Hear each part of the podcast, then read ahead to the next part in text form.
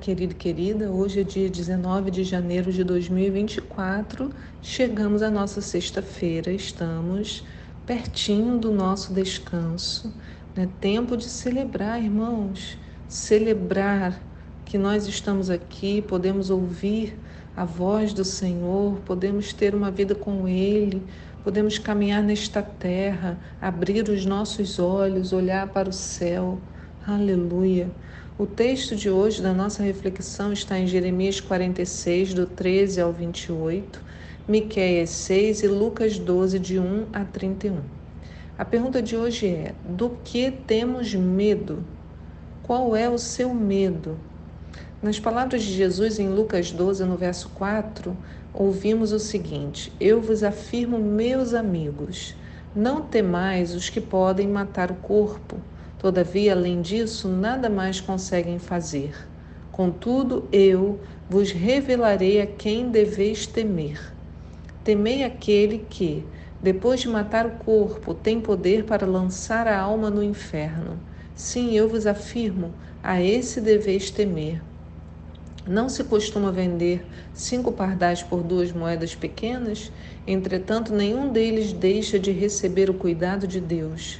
Portanto, até os fios de cabelo da vossa cabeça estão todos contados. Não temais, valeis muito mais do que milhares de pardais. Irmãos, diante da incerteza, né, das muitas incertezas da nossa vida, muitas vezes nosso coração se desespera e dá lugar ao medo.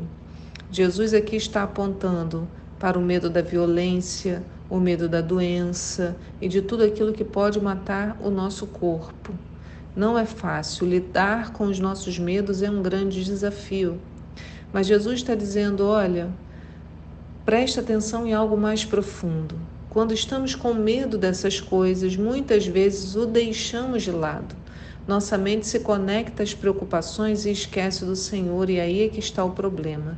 Porque quando Jesus diz: Temei aquele que depois de matar o corpo tem poder para lançar a alma no inferno, ele não está falando do diabo, ele está falando de Deus porque o único que decide quem vai ao céu ou à terra é o Senhor.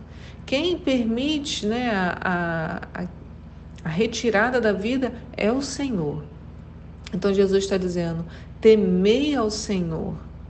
Jesus nos diz para redirecionar a nossa força e a nossa energia para o temor que realmente nos trará vida. Temer a Deus não apenas que é, deixa eu explicar isso melhor. Temer a Deus é tão importante porque ele não apenas conduz a nossa vida aqui, hoje, nessa terra, mas a próxima na eternidade. Né? Quantas outras.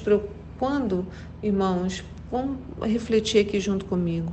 Quando as outras preocupações tomam o espaço do nosso coração, tudo parece mais importante do que louvar o Senhor e separar um tempo para Ele, não é verdade? Temos as obrigações, afinal, se não a fizermos, não teremos nossos salários. Temos os relacionamentos, afinal, se não cuidarmos, podemos ficar sozinhos. Temos a igreja, afinal, se não exercermos nossas atividades, não abençoaremos as pessoas. Temos os cuidados pessoais, afinal, se não cuidarmos do nosso corpo, adoeceremos. Então, temos isso e temos aquilo. Só esquecemos que quando a ordem é subvertida, temos o início de todos os demais problemas. Se Deus não é a prioridade, se eu não convivo com Ele, eu não me encho do fruto do Espírito. Então eu não tenho amor, eu não tenho paz, paciência, longanimidade, bondade, fidelidade, mansidão, domínio próprio, como está lá em Gálatas 5, 22. Sem a presença do Senhor, eu não desenvolvo a sabedoria e o conhecimento. E são essas mesmas coisas, quando estão em falta, que nos fazem errar nas obrigações, nos relacionamentos, na igreja, nos cuidados pessoais. Então, aquilo que deixamos de lado inicialmente é o que nos faz fracassar nas demais coisas que priorizamos. Consegue entender isso? Quando priorizamos o nosso relacionamento com Deus, ganhamos uma caixinha de ferramentas que torna todas as demais atividades melhores, nos faz mais competentes em tudo que fazemos.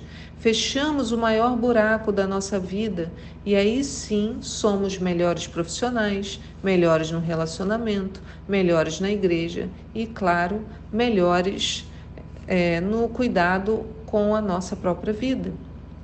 Então, a mesma ordem que alteramos é a que, em sua essência, gera o caos que nos afasta do Senhor e entramos em um ciclo deprimente. Eu não tenho tempo para o Senhor porque eu estou com foco nos problemas que eu estou vivendo. Quando eu tenho foco nos problemas, eu vivo cansado e preocupado. Quanto mais cansado e preocupado, mais os problemas aumentam. Aí, quanto mais os problemas aumentam, menos eu tenho tempo para o Senhor. Quanto menos eu tenho tempo para o Senhor, maior é o foco nos problemas. Quanto maior o foco, mais eu vivo cansado e preocupado. Quanto mais cansado e preocupado, mais os problemas aumentam. E aí, quanto mais problemas, menos tempo eu tenho para o Senhor. Esse ciclo não tem fim. Se pudesse desenhar aqui para você, eu mostraria, né? É cíclico. É cíclico não é, é circular. Por isso, Jesus nos ensina a reajustar o foco. Ele diz: Temei aquele que, depois de matar o corpo, tem poder para lançar a alma no inferno. Então, todos os demais ensinamentos de Jesus nesse capítulo vão se referir a nos desfazermos das nossas seguranças para voltarmos nossos olhos para Deus, impedindo então esse ciclo pernicioso. Né? Eu intervenho nesse ciclo. Como que eu intervenho? Tendo tempo para Deus. Não é, ah, eu vou pensar no, no problema, não. Tendo tempo para Deus. Aí eu impeço que todo ciclo aconteça. Jesus vai tratar desses medos todos porque ele quer nos mostrar assim: olha, eu tenho a solução para você, não é você. Então, gasta tempo comigo, investe, gasta não, né? Investe tempo na minha presença e você vai ver uma mudança completa na sua vida. Então, ó, Jesus trata o nosso medo de sermos esquecidos no mundo, né? de sermos desvalorizados. Ele diz no verso 7: Portanto, até os fios de cabelo da vossa cabeça estão todos contados. Não temais, valeis muito mais do que milhares de pardais. Jesus trata do nosso medo de sermos ridicularizados em público. No verso 11: quando vos levarem forçados às sinagogas e perante governantes e autoridades, não vos preocupeis quanto à maneira que deveis responder, nem tampouco quanto ao que tiverdes de falar, porquanto naquele momento o Espírito Santo vos ministrará tudo o que for necessário dizer. Mas entende que por isso eu preciso do, de, do tempo com Deus? Porque eu preciso estar cheio do Espírito Santo. Jesus também trata do nosso medo de ficarmos sem dinheiro. Ele fala: Portanto, vos afirmo no verso 22. Não andeis preocupados com a vossa própria vida, quanto ao que haveis de comer, nem muito menos com o vosso corpo, quanto ao que haveis de vestir. Porquanto a vida é mais preciosa do que o alimento, e o corpo mais importante do que as roupas. Observai os corvos, os que não semeiam nem ceifam, os, é, não possuem armazéns nem celeiros, contudo Deus os alimenta quanto mais valeis vós do que as aves. Jesus também vai tratar do nosso medo da morte.